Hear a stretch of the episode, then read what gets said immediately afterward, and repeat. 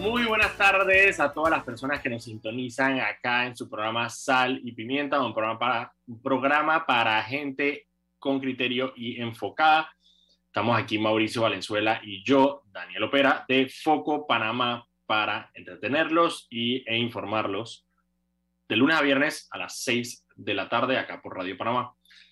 Eh, recuerden que pueden enviarnos sus comentarios o sugerencias a arroba Foco Panamá en Instagram, Twitter, Facebook y TikTok y también pueden ver todos los programas eh, que hacemos todos los días en, el canal de YouTube de Radio Panamá y también en la web salpimientapa.com.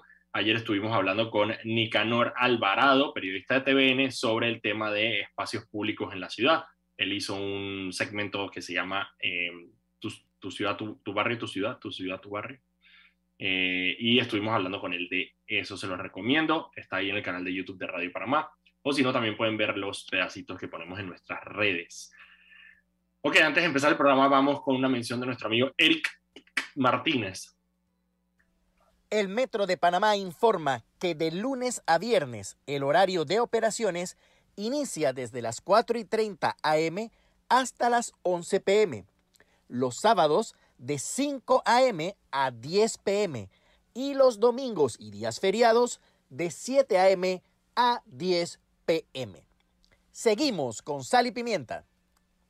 Muchísimas gracias, Eric Martínez. Mauricio está, Mauricio está haciéndose su cena ahí porque le pusieron una vaina, una dieta y entonces ahora tiene que comer antes de las 7 de la noche, entonces ahora le cae con el programa y como él es rígido, él no pretende ni siquiera extenderlo a las siete y media, ah. como para decir, dije, ¿sabes, no? Ah. A lo no te escucho, Mauricio.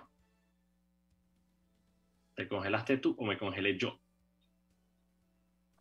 Ah, sí, ya volví. Es que estaba. ¿Yo me escuchas ahora sí? Sí, sí, sí, ahora sí. Escuchas?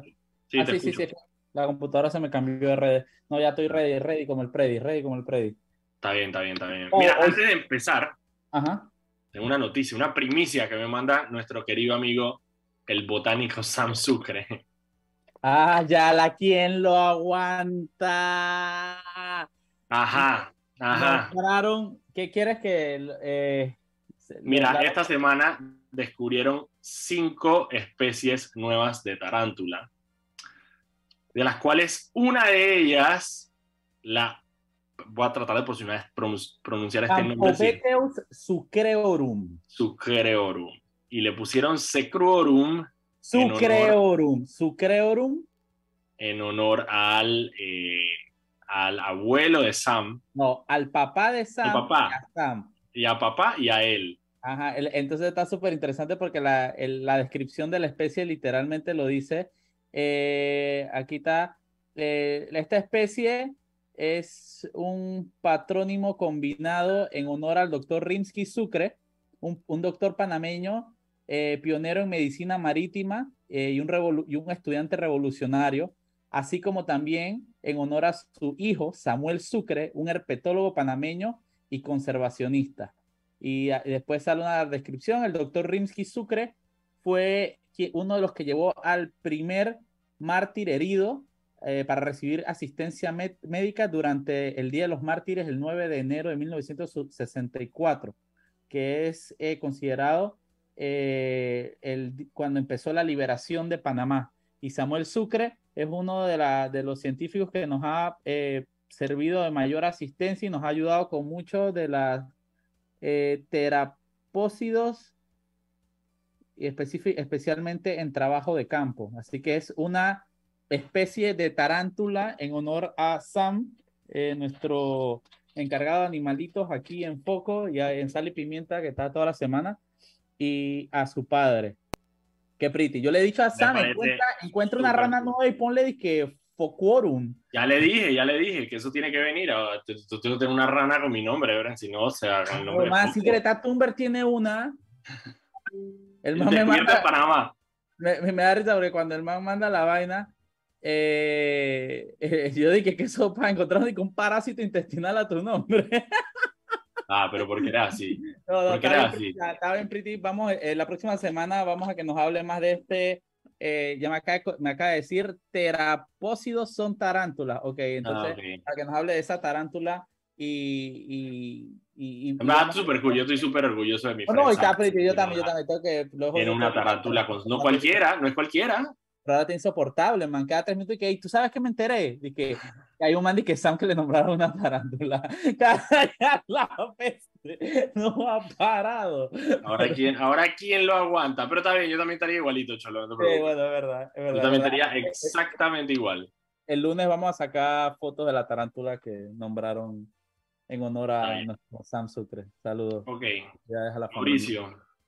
En las internacionales, en verdad todo el día... Solo la peste, man, man, man, qué vaina tan densa. Yo me paré y dije, oh, normal, Twitter, y que mataron a Shinzo Abe. Yo dije, no, se murió Shinzo Abe. Y yo dije, ah, ya la bestia, chaque foco. De la nada que no, lo mataron. De la que no, lo mataron durante un discurso con un shotgun a la espalda, weón. Una vaina es que, Un shotgun a la espalda. Shinzo Abe, el ex primer ministro eh, de Japón, eh, digo, no tenemos por qué conocerlo, excepto, no sé si se acuerdan, pero cuando el comercial del, de Tokio 2020 eh, salía Mario, Mario de Mario Bros, en- encendiendo la llama olímpica y era Shinzo Abe quien lo ayudaba a encender la llama olímpica.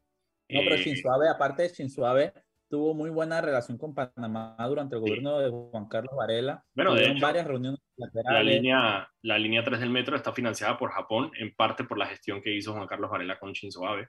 Exactamente. Eh, así que nada, Shinzo aparte fue el primer ministro que más tiempo ocupó ese cargo en la historia de Japón. en la historia de Japón, tienes toda la razón. De hecho, fue histórico cuando él salió. Pero sí, o sea, una, obviamente una, una, una o sea, no solo chocante la, por la manera en que murió, sensible por el hecho de que, de que sea él, pero chocante por la manera en que, en que murió. Aparentemente una, un- una persona habría, lo habría confundido, que es lo que no he entendido, pero en parte él como que confesó que no, no iba por él, pero eh, disparó un, un shotgun, una escopeta, eh, Mira, en yo- el yo- video yo que vi se ve video- Yo vi el ¿Ah? video que disparan, dispa- dos veces.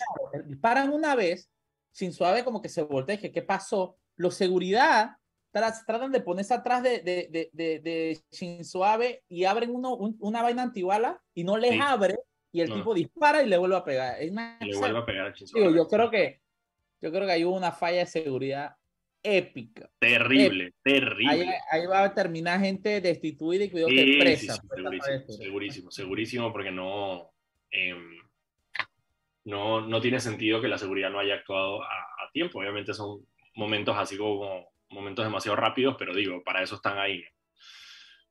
En otras noticias internacionales, así rapidito, eh, aparentemente detuvieron al presunto autor intelectual del asesinato de Don Phillips y Bruno Pereira, que eran este, este activista y este periodista ¿Los que se habían Brasil? perdido. Ah, sí, que se habían perdido en la selva eh, amazónica. ¿Quiénes son? ¿Madereros, narcos? que son? Es que eso es lo que estoy buscando, porque no me abre acá. Déjame revisarlo rapidito. Sí, era súper interesante ese caso porque ellos se adentraron en un área, eh, sí, donde hay de estas tribus que nunca contactadas, etcétera, Adivina pero cuál es- donde también adivina- Adivina cuál es el alias del man. Bemba, Colombia. Ah, co- ah, Supuestamente, eh, eh, él, simple- él compraba, compra mercadería a pescadores de la región, fue la excusa que, que él dio. Eh, obviamente lo más probable es que con, una, con un apodo como Colombia, probablemente se trate de alguien ligado al narcotráfico en la selva de Colombia, en las selvas de Brasil. Así que bueno, esas son como que las dos noticias que tenía. Ah, bueno, y la otra internacional, digo, es internacional, pero eh, justamente. Eh, Elon Musk, que había hecho una, una oferta por la red social Twitter hace un par de meses, eh, aparentemente, bueno, ya finalmente se retractó y puso fin al acuerdo que tenía con Twitter. Ellos tenían una, no sé qué es, tenía una, el contrato de compra o el acuerdo de compra tenía una cláusula eh, que era que si, si Elon Musk no aseguraba el financiamiento para la compra, eh, la compra se caía. Y si se caía la compra por falta de financiamiento, él tendría que pagar una multa de un millón de dólares. Entonces, más o menos en eso estaban amarrados, él no quería pagar el millón de dólares. No, creo que era más de un millón de dólares. Pero no lo quería pagar y bueno, al final de cuentas eh, decidió terminar el acuerdo. La razón por la cual dice Elon Musk supuestamente que se retractó de la compra de Twitter eh, fue porque, em, porque Twitter no vio ningún tipo de estrategia de Twitter para pelear contra las cuentas anónimas. Esa fue como que su excusa y que en verdad los números de usuarios en verdad estaban inflados por la cantidad de personas em, con cuentas falsas que había en, el, en la red social. Al final, parte de lo que en las cosas en las que él se enmarcaba era decir que él iba a llegar a limpiar Twitter, ¿no? Sí. Eh, entonces, eh, y aparentemente no, aparentemente no podía, aparentemente según información que él dio, de nuevo, todo, esto es Elon Musk hablando, em, simplemente la gente de Twitter se negó a brindar como que cualquier tipo de plan para poder lograr esto. Otra vaina pretty de Twitter que me enteré estos días es que hicieron un estudio, alguien liquidó información desde dentro de Twitter donde decían que si Twitter, Twitter tenía un algoritmo que podía suspender cuentas em, que estuvieran promoviendo el fascismo. El problema con eso era que si activaban ese algoritmo automático, estaba targeteando también a cuentas eh, republicanas importantes. Entonces no pudieron activar del Partido Republicano, entonces no pudieron activar el algoritmo, el algoritmo simplemente lo archivaron. Eh, porque iban a tener que suspender una cantidad absurda de cuentas. Qué bestia. Twitter, Twitter es un, no sé cuál es la, la traducción de la palabra cesspool, una piscina. No sé mira, mira que, que personalmente, para pa, pa, mí personalmente Twitter es que literalmente es simplemente lo más básico para comunicar un mensaje y ya. Es que yo no, yo no busco más nada en Twitter. Yo eh, lo uso, no tengo ni cuenta personal en Twitter. Para mí Twitter es un outlet. Twitter, es bien, Twitter es un bien raro. De hecho, nosotros en poco no, casi que no le metemos, digamos, fuerza a, Twitter. Simplemente, libremente ponemos lo que ponemos en las otras redes a Twitter, porque es un ambiente número uno, si le doy la razón a Elon repleto de cuentas falsas. Repleto. Tú puedes voltear la opinión de algo simplemente por, por desinformación, ¿no? Entonces, a punta de cuenta falsa. Entonces, no, no, no, es un, no es un termómetro real, ¿no? De, del sentir de la gente. Entonces, es como que, me, tiramos las vainas ahí para decir que están, están, ahí, pues para que la gente comente por ahí los que están ahí, pero no, no es como. Mira que, parte, del, parte del argumento, cuando, cuando a Jack Dorsey, el ex CEO, de, el fundador de, de Twitter, eh, lo criticaron en algún momento precisamente durante la campaña por el tema del efecto que tenía Twitter eh, en la campaña de la democracia él, él decía de que, bueno, pero ¿cuál Twitter? Porque obviamente, o sea, hay un Twitter em, que estaba en ese momento en el ojo de tormenta, que era el Twitter de Donald Trump, la derecha, la vaina, los activistas, los republicanos, candidatos, toda la vaina. Pero él lo que decía es de que, man, al final de cuentas hay, hay bucos Twitter, hay bucos Twitter completamente diferentes y hay unos que son completamente inofensivos. Por ejemplo, en Panamá siempre, todos los días, de entre los top 10 que trending topics, hay algún tipo de vaina de una banda coreana. Eso es ley en el trending topic de Twitter. Eso quiere decir que hay un montón de gente que usa Twitter solamente para eso o que tiene, digamos, una experiencia de Twitter completamente diferente, mientras nosotros estamos acá de que está colapsando la economía por un tweet de, que, ¿sabes?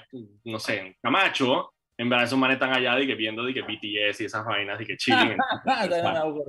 esos manes no se están preocupando por dije, los, los tweets de más nadie. Pues. Eh, tú y yo acá dije conspiranoico con un tweet de Martinelli y los manes están ahí dije, ay, mira, hoy se estrena la quinta temporada de dije, esta novela coreana. La pasada, la pasada me pasó que, que yo entré y a, a, a cliqué un trending topic de eso porque no tenía idea qué carajo era, eran un poco así y era una vaina coreana y era de que, que el man había salido una foto en chancleta. Eso, ya. Sí, todo el mundo consternado porque el man salió una foto en chancletas y yo dije, allá la peste. Y aquí en Panamá, por eso te digo, es súper En Panamá, porque yo nada más veo los trends de Panamá. Es popular, sí. Es súper popular. Mira, son las 6 y 14. Hoy vamos a tener en el programa a nuestra gran amiga, una crack, Joyce Araujo, que vamos a estar hablando de eh, los casos de pedofilia en la iglesia, sobre todo por el tema de, que vimos ayer de la, la, medida que le dieron a este cura que, lo, que, que hizo un arreglo de pena por actos libidinosos.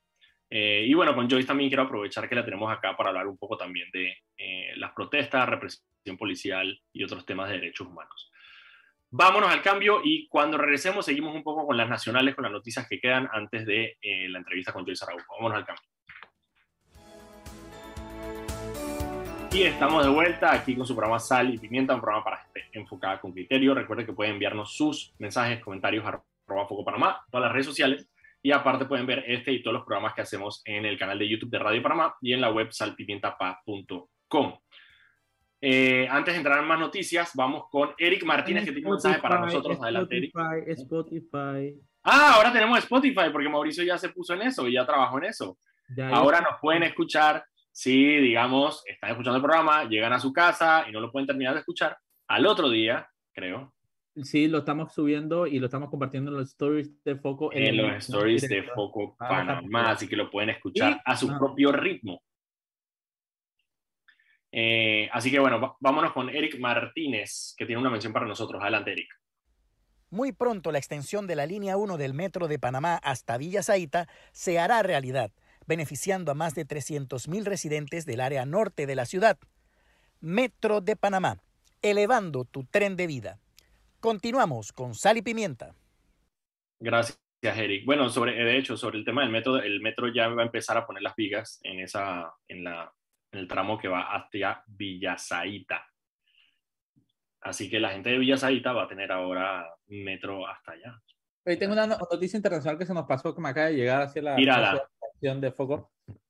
Hablando de Elon Musk, Elon Musk ahora es padre de dos gemelos. Eh, no sabía eso. Elon eh, Musk tiene, con este, con esto, son nueve hijos que tiene.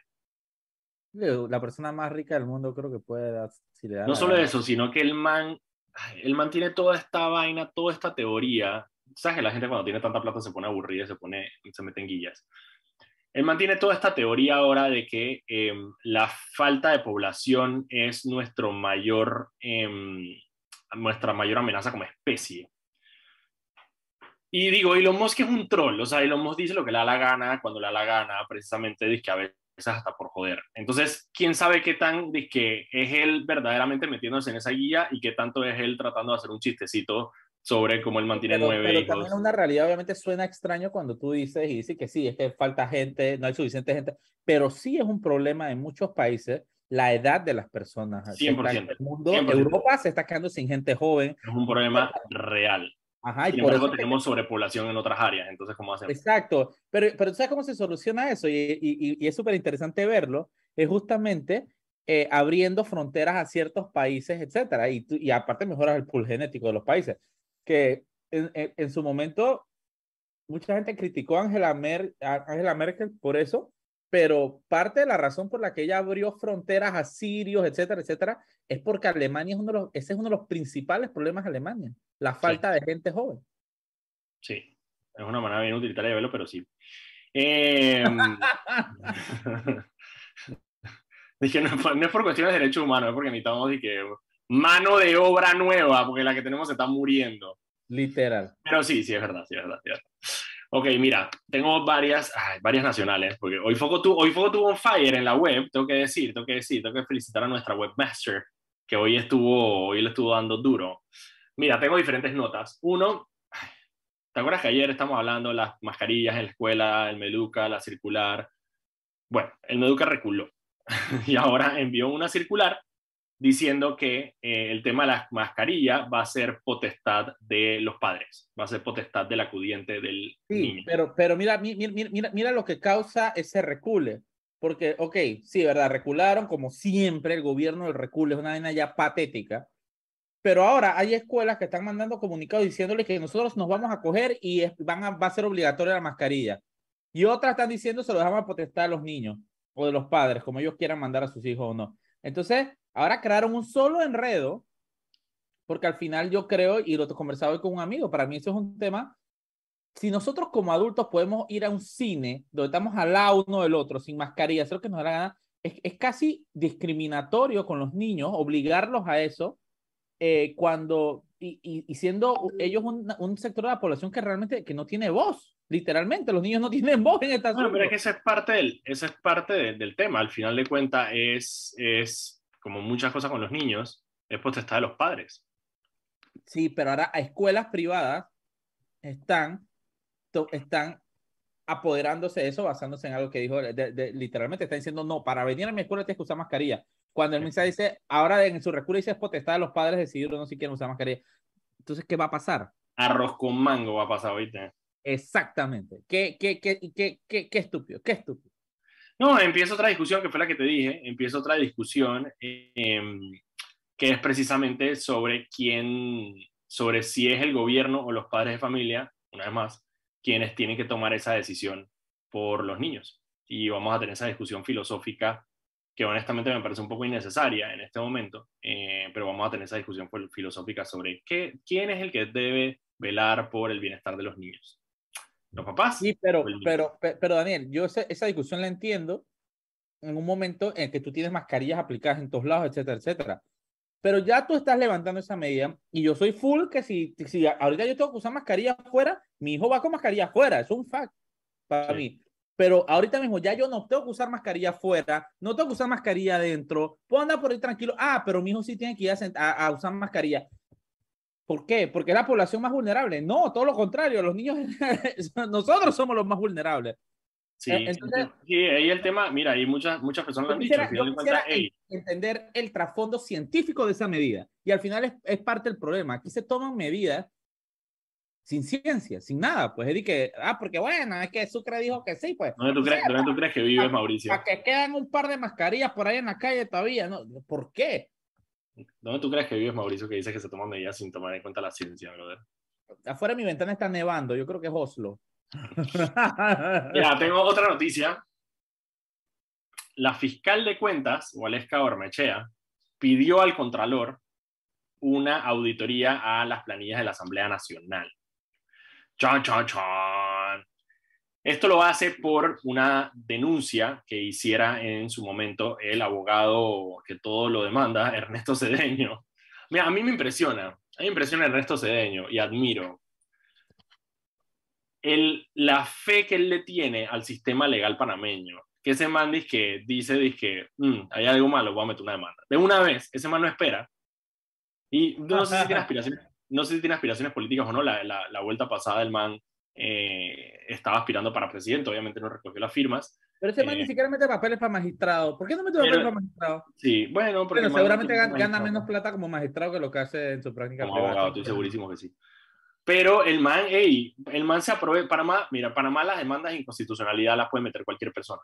Y nosotros obviamente estamos acostumbrados a que eso es una realidad para nosotros. Pero en realidad no es una realidad para la mayoría de los países. No, no, no en todos los países cualquier ciudadano tiene la potestad de poner una denuncia, una demanda de inconstitucionalidad. Y Ernesto Cedeño es uno de esos manes que se la toma en serio. Yo no sé si yo, a mí me gusta que cualquier ciudadano pueda meter una inconstitucionalidad. Yo estoy de acuerdo con eso. Cualquier persona debería poder meter una denuncia de inconstitucionalidad. Pero al final no, eso no quiere decir nada. Al final ellos tienen que fallar. Pero el hecho de que los ciudadanos sí, puedan pero Una, ¿cuánto demora un fallo una denuncia de inconstitucionalidad y cuánto retrasa o no retrasa. Eso no es culpa del ciudadano que quiere buscar justicia, eso es culpa del sistema. O ven. Bueno. Eh, ok, tengo esa. Tengo otra. a, mí, a, mí, parte del chiste de, de, esa noticia, y quiero comentarlo un poquito, es que se le está pidiendo al Contralor que audite las planillas de la Asamblea Nacional cuando el Contralor agarró y nombró familiares de diputados en la Contraloría para pagar el favor de que lo hayan nombrado, de que lo hayan ratificado. Entonces es de que, man, en serio, le estás pidiendo a Gerardo Solís, literalmente el bufón que tenemos en la Contraloría, a que vea para ver si qué están haciendo con las planillas de los diputados cuando él mismo se ha prestado para nombrar a la hermana de Zulay, a la hermana de Marcos Castillero, a la sobrina de aquel, a la hija de aquel diputado en la Contraloría justamente para mantener tranquilos a los diputados. Es el mismo que dice que, que los diputados tienen derecho a manejar eh, su personal de, de, de los promotores comunales. Entonces, serio, a Gerardo Solís le estamos haciendo, para mí es casi que, para mí igual es que se está burlando de nosotros. Literal, es una burla. Es una burla. Decirle a Solís que sea el que fiscalice las planillas de la Contraloría es una bofetada a la, a la cara del país entero. Lo siento. Ahí el tema es que ella, obviamente, digo, es parte de un proceso, así que no sé si la culpo a ella, porque creo que ella tiene que hacerlo. A Gerardo sí lo va a criticar todos los días la semana, sobre todo, porque al final todo pago que sale de la Asamblea Nacional tiene la firma de Gerardo Solís, porque ellos son funcionarios y tienen que tener su firma y hay un departamento. Para que sepan, Gerardo Solís se ha encargado de que de ocultar información de nombramientos de la Asamblea Nacional. Para, para los que no escuchan y tengan una idea de, de, de, lo brutal del asunto, durante el gobierno de Varela, con toda la porquería que pasó en ese gobierno, igual que en cualquier otro, yo podía entrar y saber quién estaba nombrado para, con cada diputado. Yo podía hacerlo. Yo buscaba la planilla de Benicio es esta, la planilla de Mengano es otra. Desde que entró Solís, Solís ha ido ocultando los nombramientos asignados y los metió dentro de una planilla que dice que comisión legislativa. Entonces tú buscas los nombramientos del 2022 de la Asamblea Nacional y tú no sabes en la planilla de quién están. Simplemente hay un mamotreto de información que ya tú, tú dices, bueno, está en la Asamblea, pero no sabes quién lo, quién lo nombró. Antes podíamos y ahora Solís se encargó de que esa información no fuera pública. Así que le estamos pidiendo al bufón ese que tenemos allá en la Avenida Baloa a que fiscalice cuando él se ha encargado de ocultar la información a la ciudadanía, se ha encargado de nombrarle familiares a los diputados en su propio en su propia institución que es la Contraloría para pagar favores. Es el tipo que autoriza y se ha encargado de esconder pagos en un sistema que se llama SCAFID que él te dice, ay, pero búscalo en el SCAFID. Eso es como que te digan, que, oye, pero se te perdió un anillo, búscalo ahí en el Océano Pacífico, seguro lo encuentra. Es un sistema que solo él y el que recibe el pago pueden saber dónde buscar o, o, un, o un, número para buscar. Entonces, te quieren dar esa falsa sensación de transparencia cuando realmente no la hay. Entonces, Gerardo Solís, para mí es el principal culpable de que en este país la plata no alcance, porque es el tipo que ha permitido que, hiciera, que hagan lo que le dé la gana con la plata de este país. Me parece muy bien dicho, Mauricio. Me subió la presión, me tengo que ir para el hospital, chao. Mira, el último tema que quería, que quería tocar un poco es el tema de, la, de las protestas. Eh, ahí yo, yo, tengo varias cosas en, en, en conflicto ahí. Eh, por un lado, eh, me parece que las protestas son extremadamente válidas. Yo creo que el tema del, del aumento del, de, de, pedir una, un subsidio. Yo te hago una pregunta, porque yo, yo hoy tuve un problema con las protestas. Nadie Ajá. me ha sabido decir qué están pidiendo sobre la gasolina. Bueno, no, la, lo, o sea, verdaderamente los gremios educadores, el, el, ellos en el Paraninfo de la universidad sacaron un vaina de 32 puntos que incluye todo. O sea, que con eh, aumento general de salarios, eh, aumento de las pensiones, eh, no dice específicamente ni a cuánto quieren subir los salarios ni a cuánto quieren aumentar las pensiones. Eso, eso, eso, eso, es lo que yo digo. Y, y, digo, nosotros hemos participado en protestas fuertes y siempre lo que yo digo es que tú tienes que tener qué es lo que quieres. Claro, claro obvio. No que, porque, que... porque, al final la protesta es una medida de presión para negociar. Eso que la protesta. Ajá, pero ahorita mismo yo siento, y, y, y, digo, y es válido, man, yo acabo de pagar 89 dólares de gasolina en mi carro, 89 de diésel, una, una estúpida.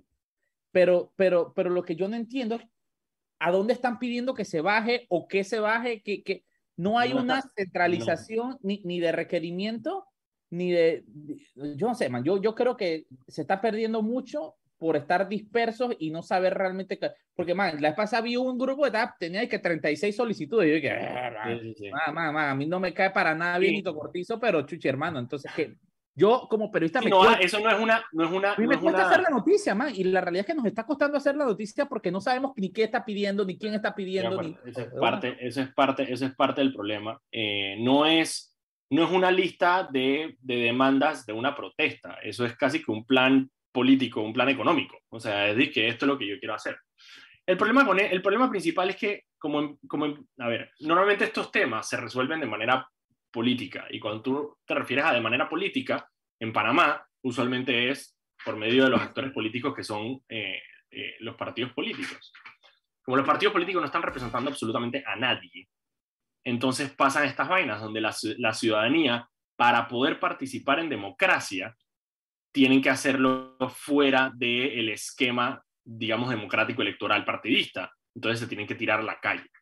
Eh, y el problema cuando tú tienes eso es que tienes un pocotón de grupos que por más que parezcan parecidos, porque que, bueno, lo, los educadores, los educadores son 70.000 grupos, cada uno con sus propias ideas, cada uno quiere hacer algo diferente, cada uno está peleando por algo diferente. Ahora se están peleando quién está en la mesa y quién no. Eso... Entonces, por eso te digo, entonces parte del problema que tenemos y es el fracaso que tenemos, digamos, como sistema, es que no tenemos una manera de canalizar este tipo de situaciones, Mira, porque los partidos te... políticos no están sirviendo para nada. Para que tengas una idea de lo que me pasó ayer, Daniel, y, y que antesito irnos al cambio y que para mí fue, dije, man, re, me resumió el problema ahorita mismo. eh, yo tenía que enviar un paquete eh, de noticias para una agencia en Alemania, ¿no? Entonces yo agarré y justamente mandé un paquete a las protestas en, en, en, en la universidad. Y entonces cuando estoy haciendo, eso me la pidieron porque el tema del combustible, etcétera, etcétera. Entonces cuando estoy, que yo, a mí me toca transcribir en inglés lo que dijeron en español, como para la cita, ¿no? Entonces yo estoy transcribiendo la vaina y que sí, porque estamos pidiendo una rebaja a la gasolina, que haya medicinas en el seguro social, abajo la canasta básica, que se atiendan a los agricultores, que se les dé un subsidio. Man, y, al final casi que me dio pena mandar ese sonido porque era, dije, man, eran 12 vainas que decía un pelado en la transísmica y yo dije, man, de verdad que... Dije, ¿qué le digo a estos alemanes que están pidiendo? Dije, lo más dije, pero no era gasolina. Yo dije, bueno, sí, pero también dije que haya que haya que, eh, medicina en el seguro, de que sí, todas esas son vainas completamente válidas y necesarias, pero, pero, pero, pero no sé, pues, o, si, si, ya vamos a salir así, vamos a aprender esta vaina y vamos a cerrar todo, si es que ya no sirve el país, perfecto, estoy de acuerdo también, pero no me digas que es por la gasolina cuando no, no, no sabes decir a cuánto quieres o qué necesitas, no me digas que es por tal porque tampoco sabes decir qué necesitas acá, no me digas que es por tal, di que ya me emputé y voy a quemarlo todo, estoy y voy también, pero, pero noticiosamente no puedo, man, no puedo, man, es de que me habían pedido toda la semana y, y, ya hoy me dijeron que tú sabes que mejor esperemos porque realmente no entendemos bien de qué se trata. Exacto, de que a ver qué pasa.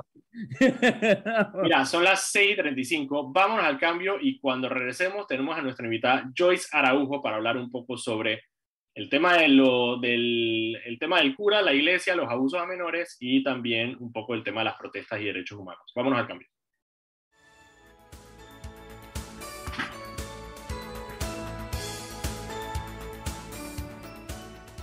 Y bueno, estamos de vuelta con Sal y Pimienta por Radio Panamá. Yo soy Mauricio Valenzuela y estoy acompañado por Daniel Lopera.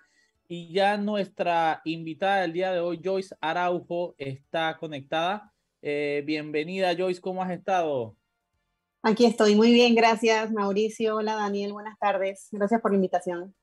Eh, bueno, hoy estamos con Joyce, eh, que es abogada, especialista en derechos humanos, activista, eh, justamente porque queremos tocar varios temas. ¿no? Eh, tenemos una semana de protesta y en medio de esta semana de protesta nos bombardean nuevamente con un caso de un cura y ahora parece que son, hay otro más en Chiriquí que salió ayer eh, que, que abusó sexualmente de un niño y bueno, lamentablemente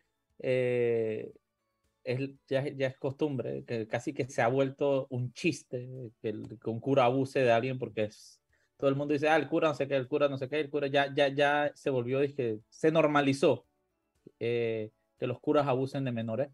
Pero fuera de eso, eh, se le da una pena irrisoria, cinco años, y se le cambia la pena por trabajo comunitario. Eh, yo creo que esto deja en evidencia un sistema de justicia que no funciona, una sociedad que, que, no funciona tampoco, porque no, no, parecemos indignarnos por esto tanto como nos indignamos por una cómica en la que se besaban dos mujeres eh, por dos segundos, ¿no? Entonces, ¿cómo tú ves este, este panorama actualmente, Joyce, con, con lo sucedido en estos últimos días? Sí, eh, bueno, lo primero es eh, no conozco, no conozco los detalles del proceso, la carpetilla, solamente lo que ha salido en los medios de comunicación. Y me ha llamado mucho la atención porque eh, vi que em, señalan que el hecho ocurrió como el 26 de junio y todo ha sido como muy rápido. Me imagino que allí pues el, eh, hubo esto, una, em, un proceso eh, de estos abreviados donde la persona se declara culpable y todo lo demás, ¿no? Pero sí hay cosas allí que no, que no me cuadran. Por ejemplo, eh, se dice que el, el hecho fue, fue ocasionado eh, en el contexto de una, de, de, de una misa, es lo que entiendo, a un menor de edad, no, no dicen menor de edad, si es menor de 14 años o, o de, o mayor de, de, 14 y menor de 18, que eso depende de eso también es la pena.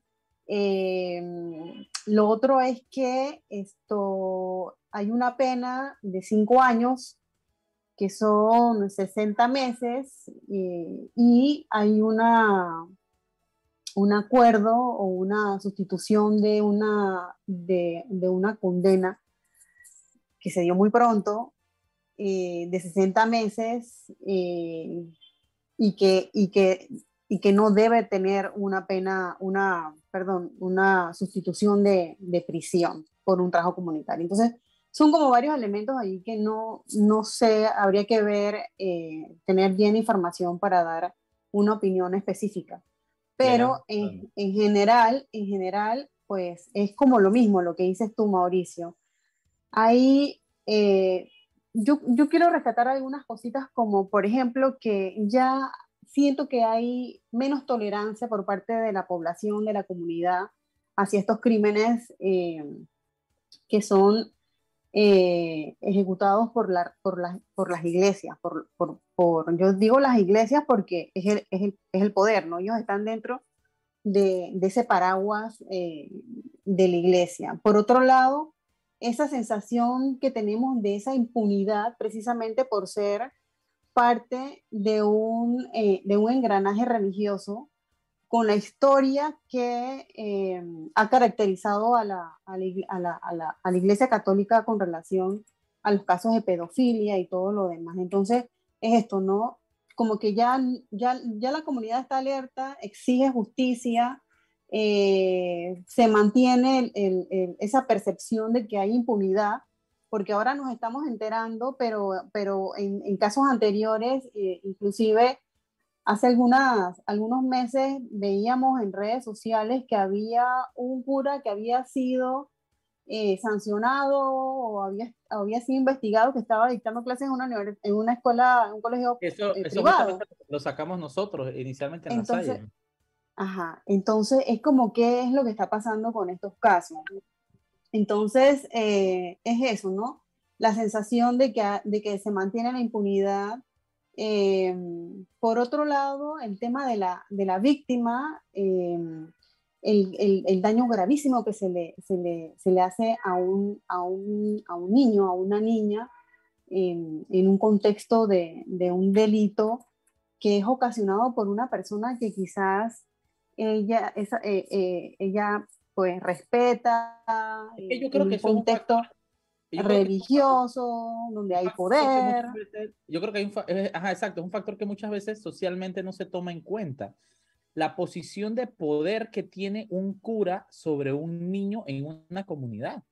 Aquí hay, hay, no tienes que irte muy lejos, y incluso aquí en la ciudad hay familias que casi que le entregan los hijos a los curas y que mira, ahí está los fines de semana, actividades con el cura acá, actividades después del día siguiente acá y tal, y el cura tiene yo creo que para mí se me hace, no sé, no sé, digo, no soy abogado, pero legalmente se me hace un agravante bestial de que sea un cura, así como, como si fuera un policía, pues que tú ejerces una posición de poder sobre, sobre, sobre estos menores. Entonces, te quería preguntar justamente cómo influye, fuera del tema de que es un abuso sexual a un menor, eh, condenable de donde venga y cuando suceda, ¿cómo influye legal o, o, o en el sistema judicial que sea un cura, porque sabemos la falta de separación de iglesia y Estado que hay, sabemos cómo aquí se legisla muchas veces con la Biblia en la mano, entonces, mm. ¿cómo influye que sea un cura a la hora de hacer justicia para un, para, un menor abusado?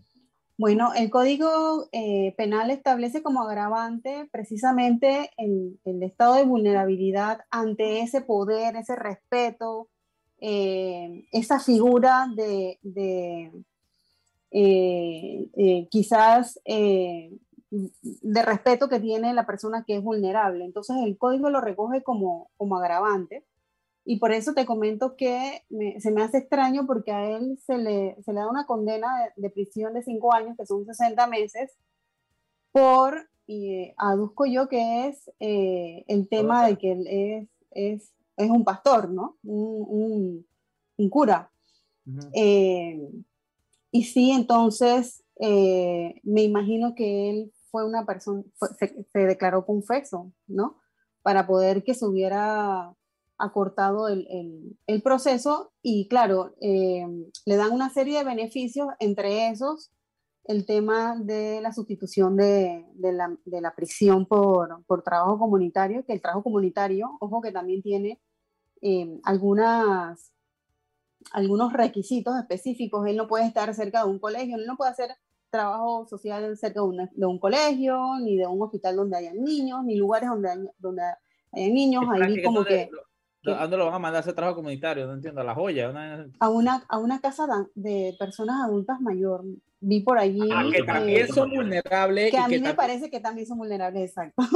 Exactamente. Exacto. Bueno, eh, vamos a, aprovechar y a irnos a un cambio y cuando volvemos seguimos conversando un poquito más de este tema y tu apreciación sobre eh, las protestas que han habido eh, en estos últimos días. Vamos a un cambio.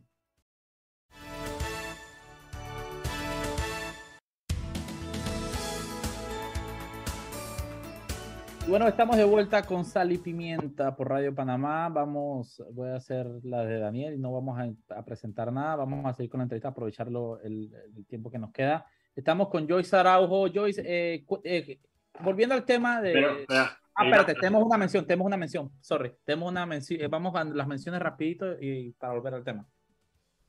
Recuerda que en el metro de Panamá, por la seguridad de todos, es importante esperar el tren detrás de la línea amarilla. Viaja seguro, cumple las normas. Un mensaje del Metro de Panamá. Continuamos con Sal y Pimienta.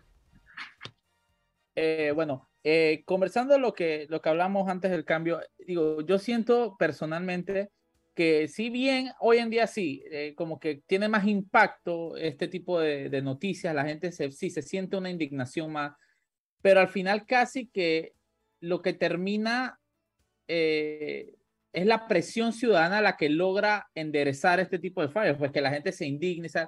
yo siento que así no debe funcionar la justicia, pues no, no, no tiene que estar funcionando así a punta de, de tener que agarrar y exhibir a la jueza que hizo esa bestialidad. Eso, no es el sentido de, de, la justicia.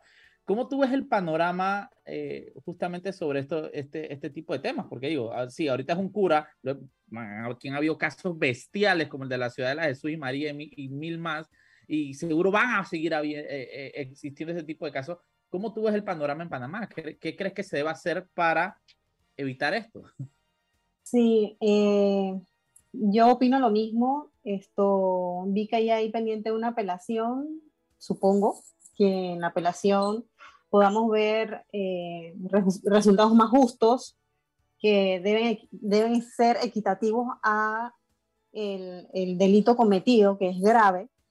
Y por otro lado, también hay un tema de reparación del daño que yo no, no, he escuchado, no sé si es que no, han, no se ha indagado más allá, pero el tema de la reparación del daño ocasionado y eh, algo muy importante también que para eso es el, el el, sistema penal, que es eh, la certeza del castigo y de no repetición de esos delitos. Entonces, ¿qué está haciendo el Estado? Porque estos son delitos graves.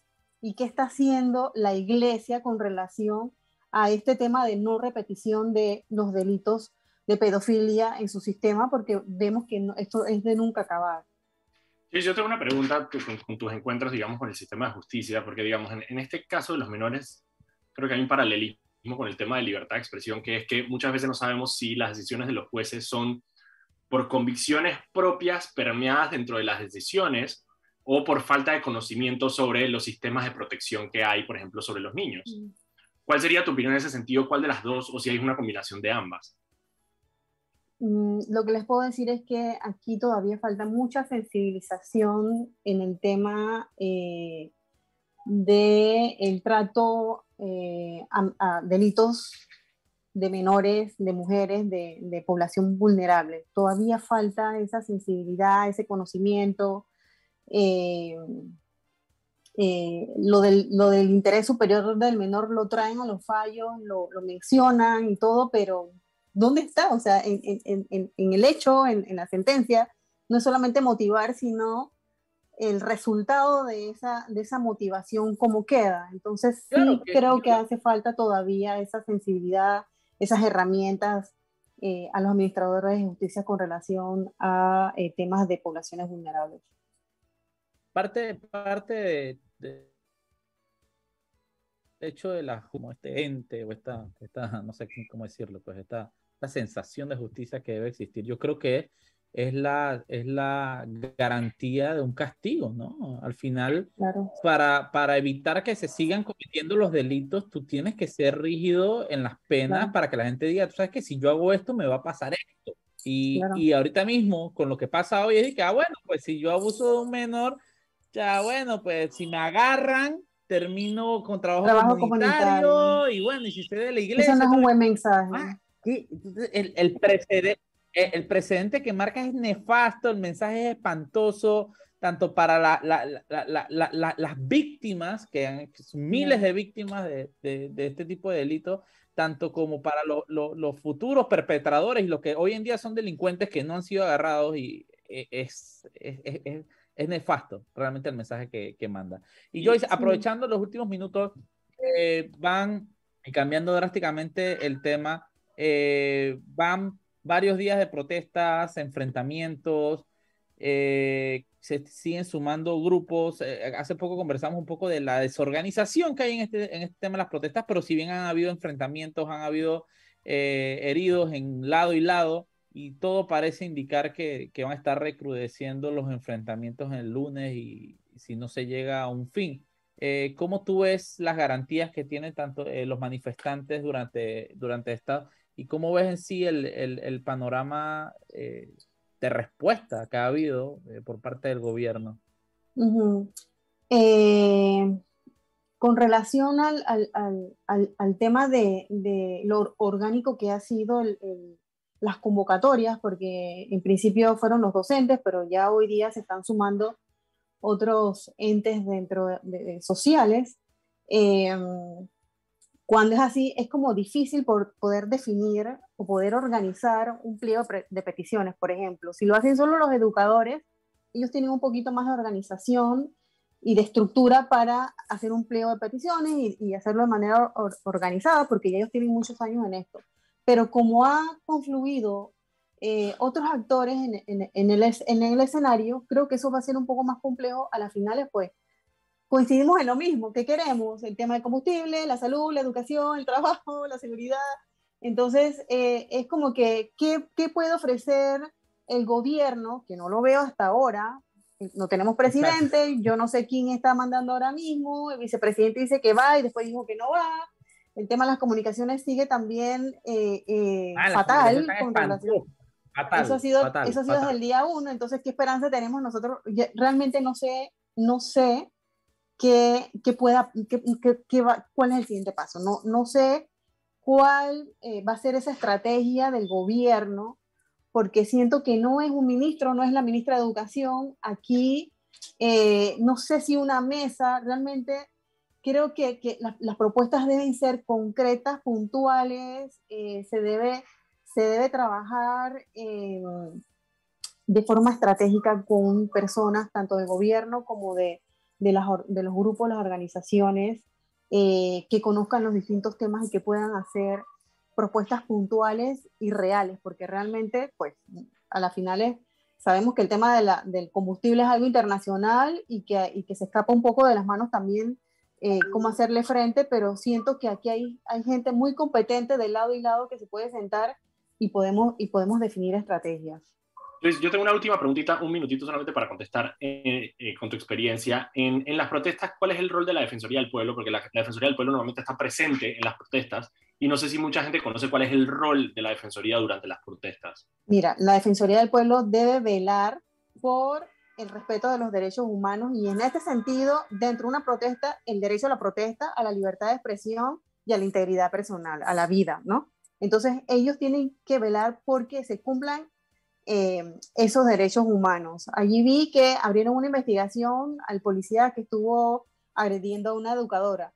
A mí me han encantado las protestas ahora mismo porque hay un nivel de, eh, de solidaridad y de, y, de, y de, un activismo sano con tamborito. Eh, no hay, o sea, me ha gustado el nivel de la protesta que, que, han, que han implementado en esta ocasión los educadores y que la, y que la comunidad se ha sumado en el mismo nivel y que yo espero que las autoridades eh, a través de la Policía Nacional mantengan ese nivel de protesta ciudadana pacífica. Prácticamente la gente que se ha sentido afectada ha dicho, estoy afectada, pero apoyo la protesta. Entonces, es un momento, es un momento, este gobierno ha tenido todas las oportunidades del mundo y un, y, y, y un contexto de pandemia para hacer las cosas muy bien, lo desaprovechó y siento que en este momento es o te sientas o aquí puede, no sé, realmente hasta dónde podemos llegar, porque ya, ya, estamos, ya estamos cansados, o sea, ya no creemos, ya no tenemos, ya no hay confianza en, en, en, quienes nos gobiernan y, definitivamente pues eh, nos tenemos que sentar y, y, y, hay que definir estrategias, propuestas reales que se cumplan, no promesas. Se les acabó la gasolina. Mira, Joyce, muchísimas gracias. La gasolina, se acabó el tiempo. muchísimas gracias por acompañarnos acá en Sal y Pimienta. Siempre es un gusto hablar contigo y las puertas del programa siempre están abiertas. Nosotros nos vemos el lunes a las 6 de la tarde aquí en Radio Panamá. Tengan un buen fin de semana, disfruten, cógenla con calma.